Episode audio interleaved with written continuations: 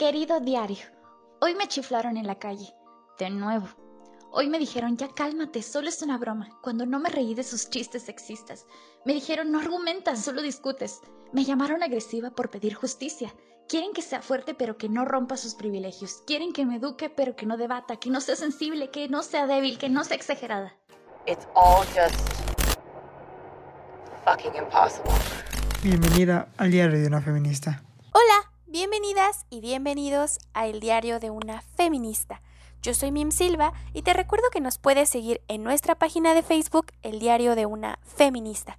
Ahí compartimos noticias, información y hasta memes relacionados con el feminismo. Y antes de empezar con el tema del episodio de hoy, quisiera recordarles que en redes sociales está haciendo tendencia el hashtag un violador no será gobernador a propósito de que Félix Salgado Macedonio se registró como candidato a gobernador de Guerrero en México por parte del partido Morena, el partido con el que además comulga el presidente, y este hombre fue acusado por dos mujeres de violación y por otras tres de acoso sexual y a pesar de eso su candidatura ya fue confirmada. Entonces en redes sociales está llevando a cabo esta forma de protesta con el hashtag un violador no será gobernador y de ahora de que el presidente Andrés Manuel López Obrador no se ha promulgado al respecto, también se está utilizando el hashtag presidente rompa el pacto.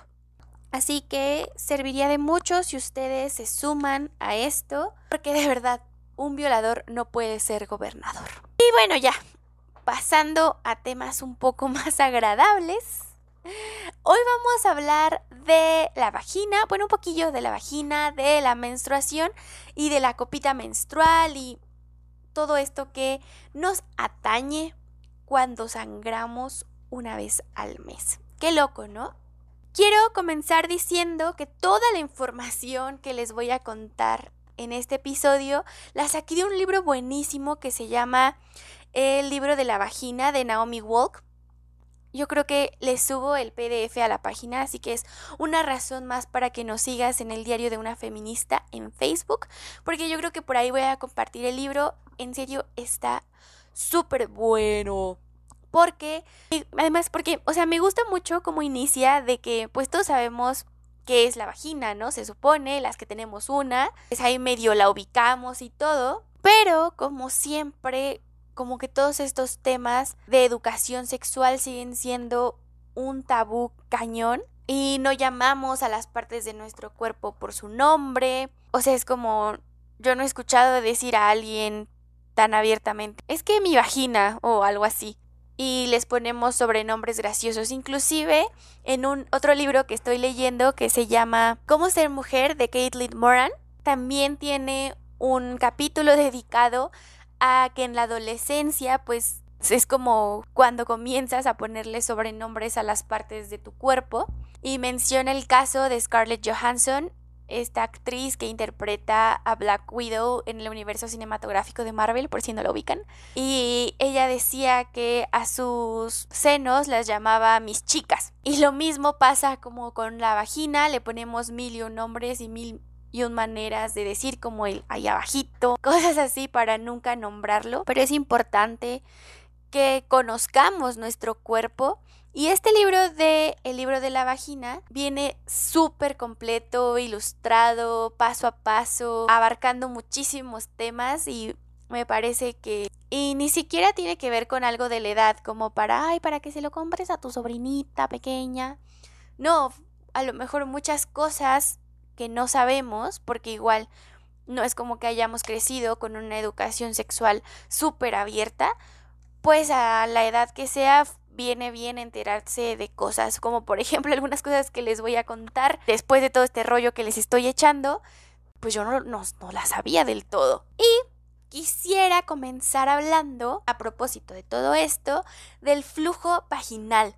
Esa mancha transparente, lechosa o amarillenta que mancha nuestros calzones y que no es la menstruación, pero ahí está, y el flujo vaginal existe de diferentes colores, sabores, de abundancias y depende mucho de tu cuerpo, el cómo luce, de tu alimentación, es algo como bien individual. Claro que se ha generalizado para saber si existe alguna enfermedad, algún bichillo por ahí y demás, pero pues que no es algo malo. No sé ustedes, pero a mí solo me habían dicho eso, como, ah, sí, es normal. Como de que la primera, las primeras veces que lo, lo vi dije, güey, ¿qué es esto? Y todo el mundo como, ah, sí, no te preocupes, es súper normal. Pero nadie me decía exactamente qué pedo con el flujo vaginal. O sea, ¿Para qué sirve? ¿Qué se hace con él? ¿Qué otra función tiene además de manchar mis calzones carísimos? O sea, no todos, pero justo cuando me pongo los calzones carísimos, pues los mancha, ¿saben? O sea, no sé, no sé qué pedo. Y resulta que no solo es algo normal y natural, sino que es además una necesidad de nuestro cuerpo, debido a que este procura que la vagina sea un conducto que se limpie solo. Su objetivo es mantenerla aseada y expulsar invitados no deseados como hongos y bacterias, así como las células muertas de la superficie de la membrana mucosa. Además, normalmente contiene un montón de bacterias beneficiosas del ácido láctico, los llamados lactobacilos. Estos producen ácido láctico que proporciona al flujo un sabor y un olor un tanto ácidos. Al mismo tiempo lubrica las membranas mucosas que así conservan la humedad. Básicamente, y para pronto, si pudiéramos compararlo con algo, es como la saliva en la boca, pues para rápido. El flujo vaginal es la saliva de tu vagina. Lo necesitas, está bien y no pasa nada. Obviamente tienes que estar monitoreando para saber si no tienes alguna infección y cosas así pero es súper importante no autodiagnosticarte y acudir con un especialista. Aquí es donde yo hago mi comercial y les recomiendo la aplicación de Doctoralia. Si tú no tienes una ginecóloga o un ginecólogo de confianza, puedes acudir a esta aplicación y te dice qué especialistas del tipo que tú busques están alrededor de tu área Así fue como yo encontré a mi ginecóloga y yo estoy muy feliz y yo la amo y ella resuelve todas mis dudas y no me hace sentir como una niña boba que no sé. Y pues tenemos como mucha confianza, la verdad. Pero bueno, regresando al tema del flujo vaginal, el punto aquí es que igual que la menstruación, pues se liga mucho a la suciedad y la falta de higiene. Entonces hay muchísimas mujeres que quieren eliminarlo, que no les gusta, que se sienten incómodas. Inclusive en el libro este que les comento, mencionan que hay mujeres que se sienten avergonzadas del olor y creen que las demás personas pueden olerlo o también les preocupa mucho cómo huela su vagina y su flujo porque tienen miedo de que su pareja no les quiera hacer sexo oral. O sea, es una cosa bien complicada, micas, pero de verdad que no se preocupen, es súper normal. Y como ya les dije, necesario. Y como seguro ya han, ya han visto en TikTok, si son muy chavillas, o en alguna otra red social o en el Internet, que todo lo sabe, en estos tiempos mucho se ha hablado de que no se tiene que lavar la vagina con jabón. Eso está como súper prohibido, inclusive aunque existen como estos jabones corporales íntimos, solo son un mito de la mercadotecnia, micas. No se dejen engañar porque los especialistas dicen que no funciona, no se debe hacer. Tu vagina tiene que oler y punto. No huele mal, solo tiene un olor muy fuerte. Y ya si el olor sí es muy feillo, o sea, más bien si el olor es feo, debes ir con un especialista. Bueno, el punto es de que también el flujo vaginal te avisa cuando ya viene ese otro flujo que no es tan amable. Eso que puede ser como lo peor, lo más doloroso, lo más irritante, pero a la vez un alivio si no querías quedar embarazada, porque seguramente en algún momento nos ha llegado el mensaje o hemos enviado ese mensaje de, güey, ¿qué crees? Ya me bajó, ya, olvídalo, falsa alarma. Y te sientes muy aliviada y en ese momento la menstruación es tu mejor amiga pero también es un tema muy tabú en muchísimos aspectos y en unos países más que en otros. Y antes de ponerme como muy científica en el asunto de la menstruación y hablarles del proceso y demás, también me gustaría, me gustaría hacer un poco de conciencia porque si bien la menstruación no conoce de clases y les viene a todas, esto no quiere decir que se tengan las mismas posibilidades para cuidarse ni para protegerse. O sea que sí se puede considerar un privilegio el hecho de poder comprar desde toallas higiénicas y ya, pues si compras la copita menstrual, fuck, eres súper rica. Si tienes para analgésicos, si tienes como todas esas posibilidades de que tu menstruación no sea tan horrible, estás del otro lado porque existen países en que de verdad las mujeres son segregadas por menstruar. Las corren de sus escuelas, es como si tuvieran alguna enfermedad horrible, como en su momento los leprosos los hacían a un lado, pues en algunos países a las mujeres así se les trata cuando están menstruando. Y también, pues como les mencionaba, eso tampoco es conoce de clases y no importa si tienes dinero o no, vas a sangrar. Y hay muchas personas con escasos recursos que usan telas sucias, que contraen infecciones, que bueno, o sea, es más que solo el martirio de los cólicos. Inclusive había una petición para que se les quitara el IVA en México a los productos para la menstruación y también que se dieran gratis en centros de salud. Obviamente muchas personas y en especial muchos hombres se opusieron y no se ha llegado a nada con las iniciativas, pero pues ahí está, ¿no? Al menos el tema se está tocando y me parece fundamental que también nosotras analicemos esa parte de del enorme privilegio que tenemos aún dentro de lo malo. O inclusive, por ejemplo, el, el ginecólogo, la ginecóloga, las, las consultas son caras. Si vas a un particular, yo no confío mucho en el sistema de salud pública, así que pues igual no sé qué tipo de ginecólogos haya, pero pues no es tan de fácil acceso, también hay muchos mitos alrededor de eso, muchos mucha gente que todavía lo ve como un tabú ir al ginecólogo, entonces está muy cañón y si tú tienes esta oportunidad de hablar del tema, de revisarte, de checarte, de cuidarte, de verdad, qué afortunada. Y ya después de que les dé mi adoctrinamiento moral, ya podemos hablar del sangrado. Para esto me tengo que poner súper científica. La mayoría sabe que la sangre está ligada a la fertilidad. La regla deja constancia de que tienes un ciclo interior y de que el cuerpo puede albergar un niño. Pero, ¿qué es lo que es sangre en realidad o dónde está la herida? ¿Por qué el color de la regla alterna entre el marrón y el rojo? ¿Y por qué aparecen grumos? El sangrado se produce porque el útero, que estaba preparado para albergar un óvulo fecundado, no ha recibido ninguno. En pocas palabras, hija, no tendrás un bebé este mes. El útero se prepara para el embarazo aumentando el grosor del endometrio, es decir, la membrana mucosa que recubre su pared interna.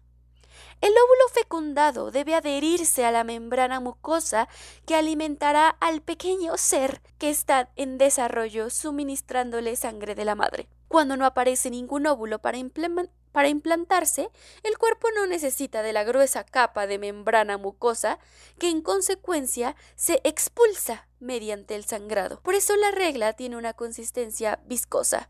Algunos grumos no son más que fragmentos de la membrana mucosa. Así pues, no se trata de sangre fresca que emane de una herida abierta. Muchas mujeres se preocupan al advertir cambios en el color o la consistencia de la menstruación. Sin embargo, Tan normal es que la sangre sea roja y fresca como marrón y grumosa. El color y la consistencia pueden variar de un ciclo a otro o incluso de un día a otro, puesto que la sangre se coagula.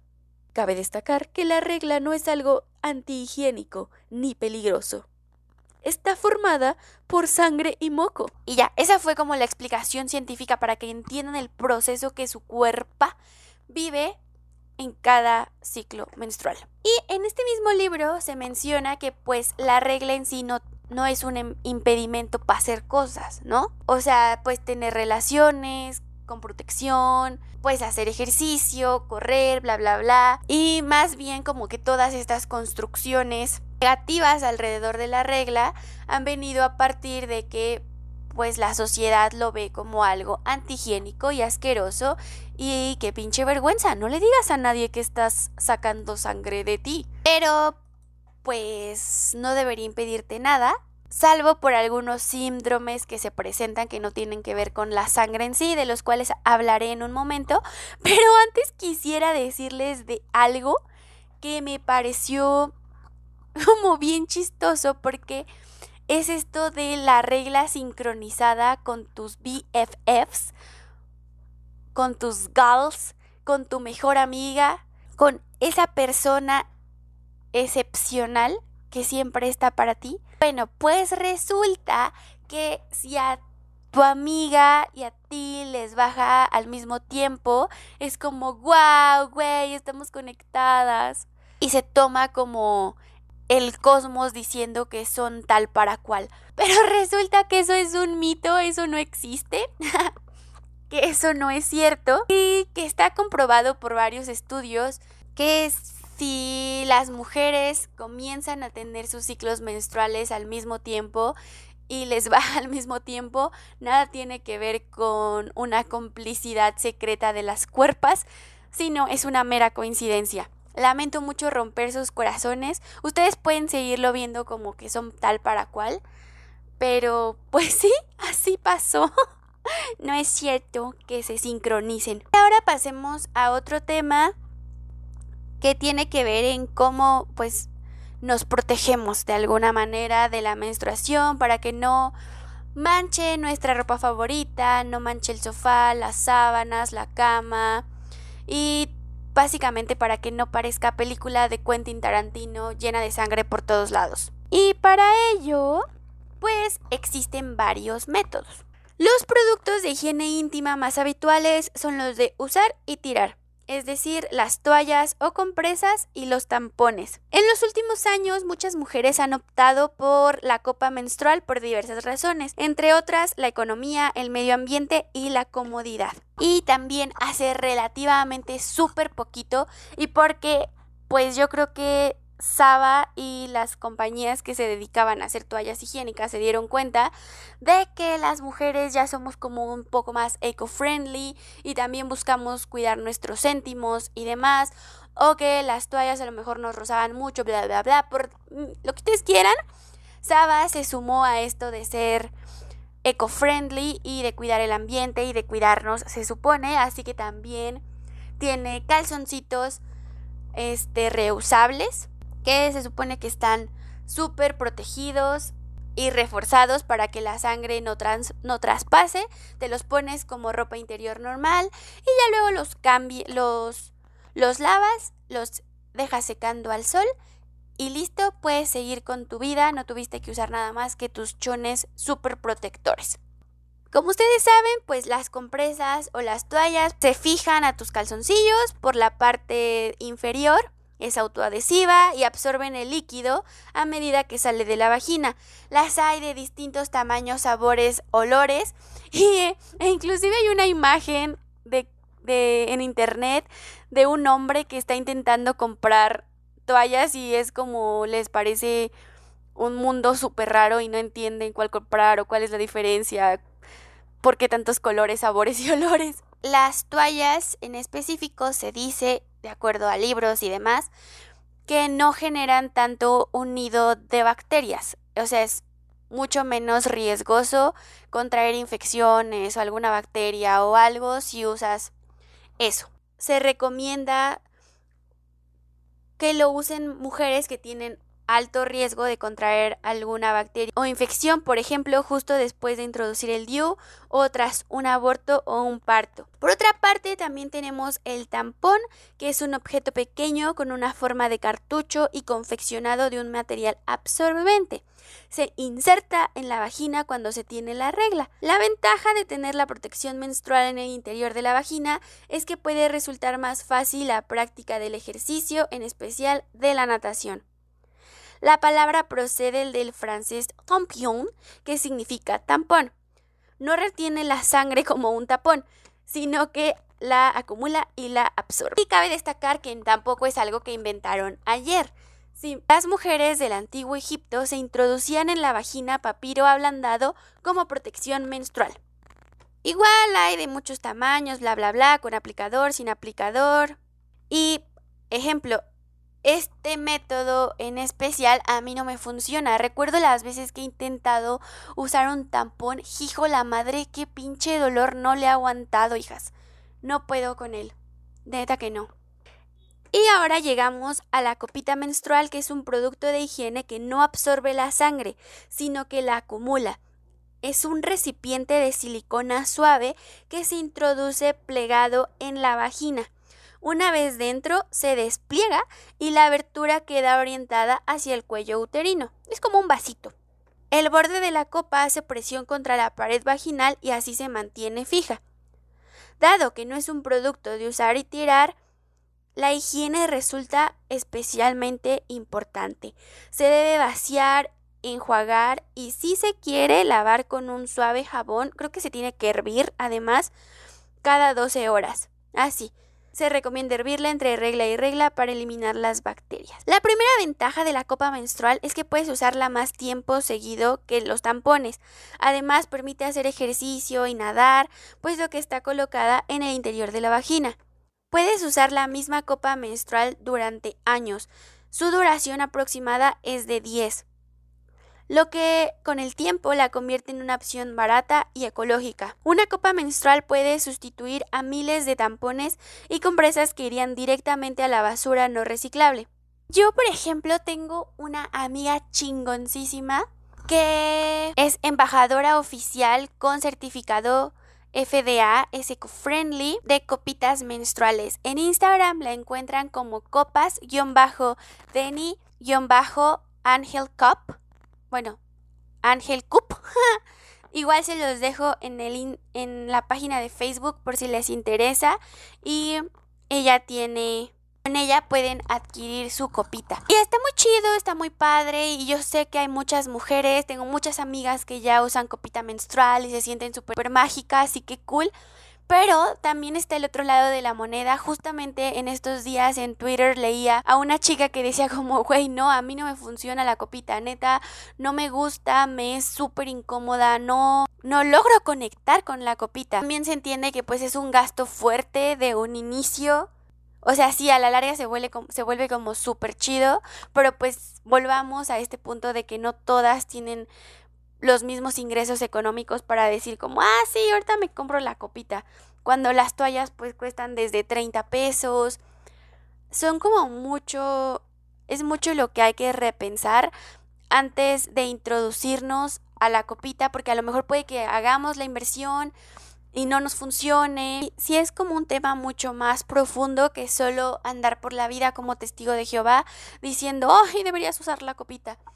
Hay que pensar que todas las cuerpas son diferentes y que todos los métodos de cuidado son igual de válidos con el que tú te sientas a gusto con ese cásate si quieres y lo importante es eso, que tú te sientas cómoda.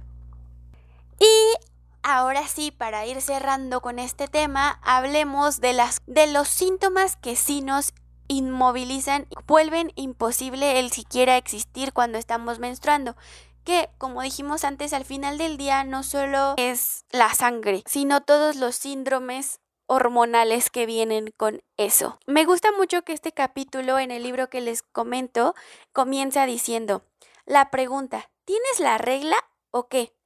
Esta es una técnica de dominación muy frecuente.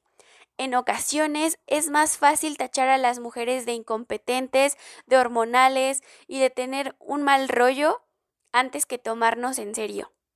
La técnica menstrual no solo es una manera sexista de denigrarnos, sino que además es errónea desde el punto de vista fisiológico.